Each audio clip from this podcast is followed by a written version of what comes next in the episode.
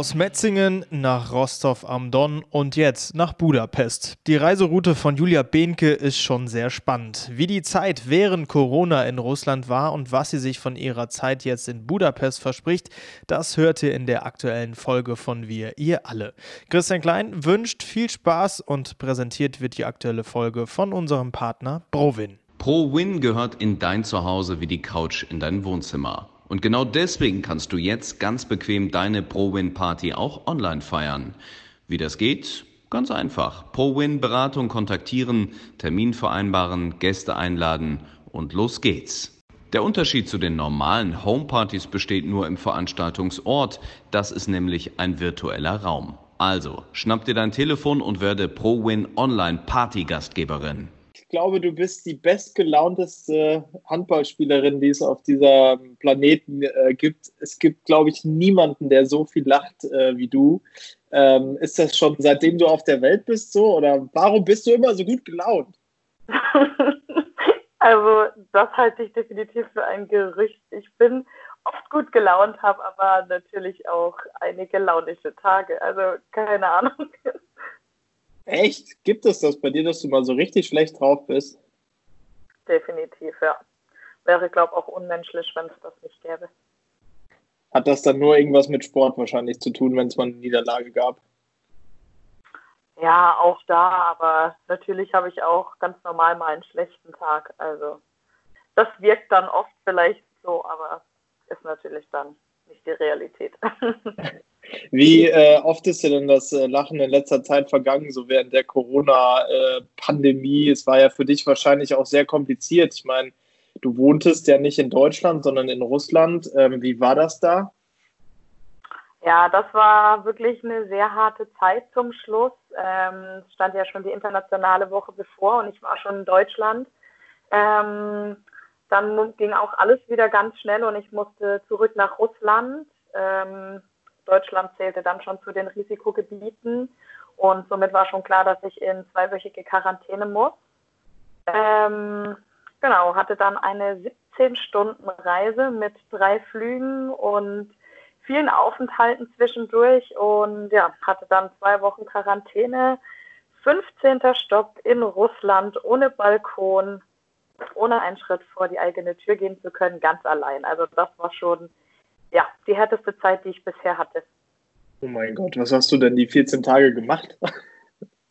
ja, also ich bin relativ froh gewesen, dass man über FaceTime auch die Menschen sehen kann, sage ich mal. Natürlich viel telefoniert. Ähm, der Verein hat mir Geräte zur Verfügung gestellt, sodass ich wenigstens wirklich gutes Home-Training machen konnte. Ähm, ja, und so habe ich dann eigentlich meine Tage rumgebracht. Ich habe noch Hörbücher gehört, aber irgendwann nach zehn Tagen ähm, war dann auch irgendwann mal gut. Mein Geburtstag habe ich auch alleine in Russland über Skype gefeiert. War auch besonders, aber bräuchte ich definitiv nicht nochmal. Okay, dann gab es quasi die Geburtstagsparty mit allen Leuten aus Deutschland dann äh, per Skype. Richtig. Eieiei, das will man nicht noch mehr erleben. Warum musstest du denn dann unbedingt nochmal zurück? Weil ich meine, es war doch auch eigentlich klar, dass in Russland auch nicht mehr gespielt wird, oder? Also anscheinend war das zuerst noch nicht klar, ähm, wurde dann eine Woche später aber auch entschieden und vorher gab es in Russland noch nicht so viele gemeldete Fälle. Somit waren sie da eigentlich eher davon überzeugt, dass der Virus nicht so richtig durchbrechen wird und ähm, ja, die erste Woche, als ich in Quarantäne war, hat die Mannschaft auch, noch trainiert. Ähm, genau, und dann ging alles relativ schnell. Und in der dritten Woche war dann auch die Situation schon so, dass ähm, Russland komplett die Grenzen geschlossen hat und ich auch wirklich nur noch über die Botschaft nach Hause konnte. Okay. Ähm, und seit wann bist du dann wieder hier in Deutschland gewesen? Ich bin dann zweite, Ab 2. April-Wochenende war ich wieder zurück. Und das lief wirklich nur über die Botschaft. Also du musstest da hin und dich anmelden und dann bist du quasi mit der Zurückholaktion vom guten Herrn Maas nach Hause gekommen. Genau, richtig. War allerdings auch nicht mehr so einfach. Ähm, also ich musste mich dann da auch registrieren und habe dann darauf hoffen müssen, auf eine Liste gesetzt zu werden. Und ja, das war dann doch auch schwieriger als gedacht. Alle Menschen wollten natürlich nach Hause und Russland hat die Grenzen auch so dicht gemacht, dass sie auch ganz wenige Charterflüge die Landeerlaubnis erteilt hatten und somit waren dann natürlich die Plätze voll und es gab auch viele Menschen, die wirklich schon drei, vier Wochen am Flughafen in den Hotels gewartet haben, um nach Hause zu kommen und ja, letztendlich kam ich dann wirklich noch direkt am Abreisetag ähm, auf die Liste und bin dann wirklich noch mal gut nach Hause gekommen. Was hast du als erstes gemacht, als du in Deutschland warst? Erstmal geweint vor Freude, wieder zu Hause zu sein, weil ich, für mich war das schon schwierig, so dieses Unabsehbare, wann kommt man dann wirklich nach Hause? Dann gab es ja erst die Situation, Champions League und Liga soll im Juni noch stattfinden. Ähm, ja, dann nicht zu wissen, wann kommt man nach Hause, wie bekommt man noch einen Flug oder nicht. Und ja, das, das hat mich schon relativ geschlaucht, sicherlich auch dem geschuldet, dass ich schon zwei Wochen ohne einen einzigen Kontakt, ähm, außer die der russischen Ärzte, die uns da täglich besucht haben, äh, um zu schauen, ob wir Fieber haben.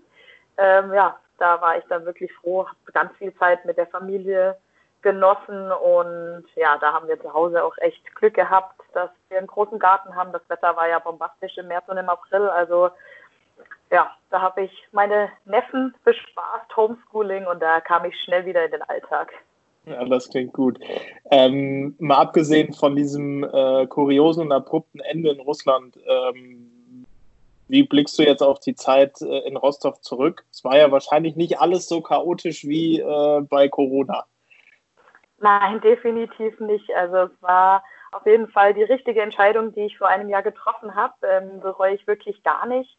Ähm, super spannend, in eine Mannschaft zu kommen, die wirklich mit den besten Spielern besetzt ist. Also von Welthandballerinnen mit Reva oder wie all die russischen Nationalspieler auch heißen. Also das ist die komplette russische Nationalmannschaft, dann mit Lois Abing, die Holländerin, Pessoa, die brasilianische Torfrau, also auch international einfach ganz, ganz erfahrene Spieler. Und ja, anfangs hatte ich relativ großen Respekt vor der Athletik und ja, habe dann aber wirklich auch schnell gemerkt, dass die Halleneinheiten für mich die anspruchsvollsten waren, weil das einfach schon von Grund auf eine ganz andere Härte ist, die man da gespürt hat. Und ja, da hat man sich aber auch schnell zurechtgefunden. Also die Mädels haben mich super aufgenommen, auch der Trainerstab, der Verein, die haben wirklich das Bestmögliche gemacht. Und ja, es ist auf jeden Fall ein Land oder jetzt auch in Rostov einfach sind die Bedingungen so, dass man wirklich als Vollprofi dort ist. Also man geht hin, trainiert, geht nach Hause. Die Reisen sind geplant von Hotel zu Abflug, alles. Also da gab es wirklich nichts, was ich irgendwie ja, zu meckern hätte. Was ich sehr, sehr hart fand, was ich mir vorher auch nicht so schlimm vorgestellt habe, waren tatsächlich die Reisen. Also wir sind zu den Auswärtsspielen im Land, ähm, ja, in verschiedenen Zeitzonen gewesen. Wir sind mindestens neun Tage am Stück unterwegs gewesen für drei Spiele und ja, hatten dann da zwischen fünf und sechs Flügen. Wir hatten eine Busreise und das war in zwei Etappen, einmal sieben Stunden und einmal sechs Stunden und das alles aber gesammelt an einem Tag wieder zurück. Aber ja, ansonsten war es wirklich bis auf die Reisen eine super Erfahrung für mich. Krass, kann man sich gar nicht so vorstellen, dass das in Deutschland mal irgendwie äh, so ist. Warum hattest du genau vor dem Athletiktraining am Anfang Schiss? Wir haben schon einen Vorvorbereitungsplan bekommen und den habe ich natürlich auch abgearbeitet und da waren die Läufe wirklich enorm anspruchsvoll. Also ich habe eigentlich schon eine relativ gute Athletik, aber auch da bin ich wirklich schon in der Vorvorbereitung komplett an meine Grenze gekommen. Ähm, ja, und da war ich einfach aufgeregt. Dann auch die vielen kleinen, schnellen Spielerinnen. Und dann möchte man in so einem neuen Kapitel und alles ja auch wirklich vorne dabei sein und möchte sich da auch gut präsentieren. Und deshalb war das so, weil ich da schon wusste, was auf mich zukommen wird, war das so mein größter Respekt. Wie äh, war das denn mit der Sprache? Hast du vorher Russisch gelernt oder war die Amtssprache Englisch? Ja, also mit der Sprache ein bisschen Russisch habe ich vorher versucht zu lernen. Es ist natürlich auch nicht die einfachste Sprache, schon allein weil sie eine andere Schrift hat. Aber ja, dass ich mich vorstellen konnte und bitte und danke, das habe ich mir vorher schon ähm, mal angeschaut. Prinzipiell war dann schon die Mannschaftssprache auch Englisch, da mit Martin Ambrosch ähm, auch ein ausländischer Trainer dort war und habe dann aber auch die handballerischen Begriffe relativ schnell auf Russisch gelernt, um mich da auch einfach in den Spielen so mit verständigen zu können. Und ja, irgendwann nach einem halben Jahr war es dann auch wirklich schon so, dass man verstanden hat, worüber die Mädels sprechen. Aber ich persönlich, außer jetzt die kleinen Anweisungen im Handballerischen, konnte kein Russisch sprechen. Okay, mach mal ein bisschen Sendung mit der Maus. Was gibt es für russische Begriffe im Handball? Das heißt Tempo-Gegenstoß? Ja, das habe ich nie sagen müssen. Aber zum Beispiel, da kannst du ist rausgehen. Also was jetzt dann für meine Abwehrposition wichtig war. Okay. Ja, krass. Hast du denn ja. äh, eigentlich lange überlegt, äh, als das Angebot aus äh, Russland kam? Weil ich meine, man kann ja ins Ausland gehen und dann kann man halt auch nach Russland gehen, was ja gelinde gesagt ziemlich weit weg ist. Ja, als die Anfrage aus Rostov kam, war ich, habe ich mich super gefühlt. Ich war wirklich, ich habe mich geehrt gefühlt, weil das eine Mannschaft ist, die in den letzten drei Jahren einen enormen Schritt in der internationalen äh, Spitze nach vorne gemacht hat, wurde Europapokalsieger und kam dann jedes Mal ins Final vor der Champions League.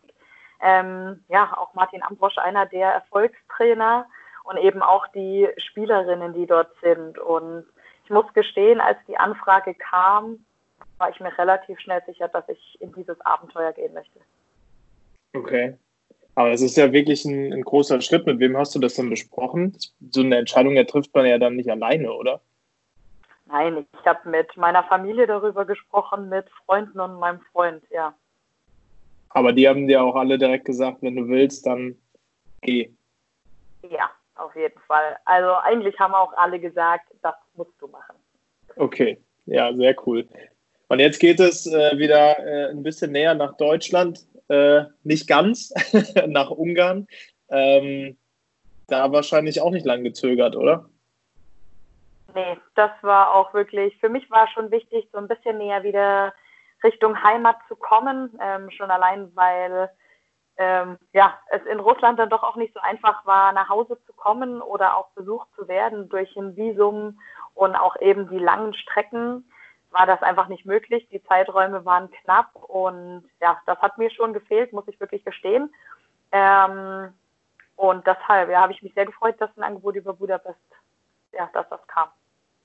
Du bist ja nicht alleine da. Emily Bölk und Alicia Stolle sind ja auch mit dabei. Ähm, wie war so euer Kontakt in den letzten Monaten? Habt ihr viel gemeinsam auch irgendwie gesprochen und überlegt? Ja, wir haben uns da natürlich abgesprochen oder besprochen und uns einfach auch in den Entscheidungsphasen auf dem Laufenden gehalten. Aber ich glaube auch, keine hat irgendwie die Entscheidungen voneinander abhängig gemacht, sage ich mal, sondern jeder nach sich geschaut. Das ist natürlich umso schöner, dass es dann geklappt hat, dass wir alle drei uns für diesen Verein entschieden haben. Und jetzt auch in den letzten Wochen, Monaten hatten wir natürlich großen Kontakt auch zur Anreise oder die Mädels haben dann gefragt, für die ist das dann ja auch so ein bisschen das erste Auslandsabenteuer, wie das mit den Versicherungen läuft und was dann doch irgendwie alles Organisatorische noch so anfällt. Aber ja, war durch Corona auch nicht ganz so einfach, das alles ähm, so hinzubekommen. Aber ich denke, wir sind jetzt alle gut gewappnet und nächste Woche starten wir dann alle die Reise. Wenn drei Nationalspielerinnen zum gleichen Verein nach Budapest wechseln, dann muss da ja irgendwas Besonderes sein. Was ist es denn? also ja, ich finde, dass das Konzept und die Mannschaft in Budapest war mein Ausschlag auf jeden Fall. Ähm, eine relativ junge Mannschaft, die aber doch schon seit Jahren so zusammenspielt. Ähm, ja, der Unterschied zu Russland ist, dass ich da die ungarische Nationalmannschaft habe im Team. Und ja, ich glaube auch von der Stadt und der Lage und allem ist das schon auf jeden Fall ja, was Tolles. Wie muss man denn die ungarische Liga einschätzen, so im europäischen Vergleich? Ich schätze die ungarische Liga schon sehr stark ein. Also die ersten vier oder sogar fünf Mannschaften sind wirklich dann die Top-Mannschaften. Also gerade auch mit Geofog, natürlich Gör, hat man da auch ja, die Top-Mannschaften. Und ich glaube, wenn man so immer mal die Liga verfolgt hat in den letzten Jahren, sind aber auch die unteren Teams immer wieder für eine Überraschung gut und schlagen auch dann die Top-Mannschaften. Und ich glaube, da ist die Liga schon relativ ausgeglichen und auch international sind sie immer mit zwei Mannschaften in der Champions League vertreten und mit der nächsten, die nächsten zwei Mannschaften im Europapokal. Also das ist schon ja auf jeden Fall weit vorne. Und besonders freut ihr euch dann wahrscheinlich auf das Spiel gegen Shio Fock, weil dann spielt er noch gegen Dina im Tor. hoffentlich kann man sich darauf freuen. Ich freue mich auf jeden Fall äh, dann auf Dina, aber genau, im Spiel ist man Gegner und danach und davor versteht man sich natürlich. Wie geht Ungarn mit dieser ganzen Situation im Moment um? Also ihr habt ja wahrscheinlich schon irgendwelche Trainingspläne oder so bekommen. Ähm, gibt es bei denen Kontaktsperren oder wie sieht das in Ungarn aus? Also mittlerweile sind sie schon wieder so weit, dass sie schon seit drei Wochen wieder in Kleingruppen trainieren dürfen. Ich weiß jetzt die Anzahl der Spielerinnen nicht, aber viel ohne Körperkontakt. Aber sie haben auf jeden Fall die Möglichkeit, in der Halle zu sein. Und ja, wir Spielerinnen, die jetzt dann neu kommen oder im Ausland spielen, wir haben dann individuelle Laufpläne oder Laufempfehlungen bekommen oder auch ja, wurden gefragt, wie unsere Bedingungen sind und haben dann da einen angepassten Plan bekommen. Okay. Jetzt äh, warst du ja die ganze Zeit äh, in Deutschland. Wenn man euch bei Instagram verfolgt hat, dann hat man vor allen Dingen immer bei dir und bei äh, Sheni gesehen, dass ihr sehr oft zusammen trainiert habt. Ähm, wie sehr wirst du Sheni vermissen? Oh ja, die werde ich auf jeden Fall sehr vermissen. Sie war natürlich in Metzingen schon mein Trainingsbuddy. Wir sind da auch relativ auf dem gleichen Level und ja, wir motivieren uns da einfach extrem und kommen immer wieder mit neuen Ideen oder Übungen und ja, das macht auf jeden Fall richtig Spaß. Da bin ich schon traurig. Jenny ist schon nach Rumänien abgereist, ähm, aber auch mit FaceTime äh, werden wir das ein bisschen weiterführen. Auch als ich in Russland war, ähm, haben wir oft äh, gefacetimed und nebenbei dann zusammen trainiert, ein Homeworkout quasi gemacht. Und das werden wir auf jeden Fall auch jetzt ähm, weiterführen und dann ist ja hoffentlich irgendwann bald wieder Nationalmannschaft. Ich wollte gerade sagen, bei der Frauennationalmannschaft heißt es ja immer, ja, wir sind alle so, äh, so gut miteinander befreundet und so weiter. Aber wenn man das sieht bei Instagram, dann seid ihr das ja auch, also das ist ja keine Floskel, sondern ihr seid ja wirklich alle äh, sehr gut miteinander unterwegs, oder? Ja, also ich bin wirklich froh, dass wir so eine gute Truppe haben und ich glaube, da gibt es keine, die schwer hat, sich zu integrieren und jeder kann sein, wie er ist. Und ich glaube wirklich, ja, dass wir uns alle sehr gut verstehen. Also könnte jetzt auch niemanden nennen, mit dem man so gar keinen Kontakt hat, sondern auch wirklich immer große Gruppen, die sich immer mal wieder sehen und auch gerne in der Freizeit dann was unternehmen. Das war ja auch ziemlich verrückt, was ihr während der Corona-Zeit gemacht habt. Ähm, ihr habt euch ja, glaube ich, seit der äh, WM in Japan jetzt nicht mehr gesehen, ähm, zumindest nicht live sondern äh, ihr habt ja sozusagen Online-Sitzungen gemacht. Ähm, was genau habt ihr da äh, mit Henk äh, verbrochen? ja, wir haben uns wirklich seit der WM nicht mehr gesehen und die ersten Meetings waren erstmal wieder ein, die Gesichter ähm, mal wieder sehen und einfach erzählen, wie es uns geht. Und am Ende haben wir auch wirklich dann die handballerischen Sachen besprochen, ähm, Taktik mit Video, und ja, unsere WM-Spiele auch nochmal so ein bisschen in Gruppenarbeiten aufgearbeitet und besprochen. Es sind auch viele jüngere Spielerinnen mit dabei bei den Meetings, um auch einfach ihnen mal so ein bisschen unsere Systeme und Philosophien zu zeigen. Und genau, dann haben wir auch immer in Gruppen abgesprochen und da gab es dann auch immer nach den taktischen Sachen noch ein bisschen Bespaßung, sage ich mal. Und da hat sich auch jede Gruppe individuell etwas ja, Unterhaltung ausgedacht. Und das ist schon auch sehr gut und wichtig für uns gewesen, um da auch einfach nicht nach einem Dreivierteljahr ähm, wieder zusammenzukommen und keiner weiß mehr, wie ist eigentlich unser System und was war. Wenn du das schon ansprichst, dann musst du wenigstens einmal aus dem Nähkästchen plaudern, was da äh, gemacht wurde. das bleibt geheim. Ach komm, eine kleine Internas, Geschichte. Nein, Internas werden nicht verraten. Na gut, dann stelle ich eine andere Abschlussfrage. Äh, ich hatte ja vor drei, vier Wochen hatte ich das Vergnügen, mit Henk den Podcast aufzuzeichnen und da haben wir über seine Trainerphilosophie gesprochen. Ähm, unter anderem darüber, dass er gesagt hat, er ist nicht dafür da, um euch den Weg zu zeigen, sondern er ist dafür da, die richtigen Fragen zu stellen, damit ihr an das Ziel kommt.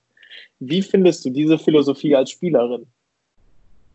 Ganz am Anfang, als Henk neu war, war das für mich oder ich glaube für die ganze Mannschaft wirklich komplettes Neuland. Wir waren das nicht gewohnt, ähm, sag mal so ein bisschen die Entscheidung vorzugreifen, sondern das war wirklich so, der Trainer sagt, wir machen.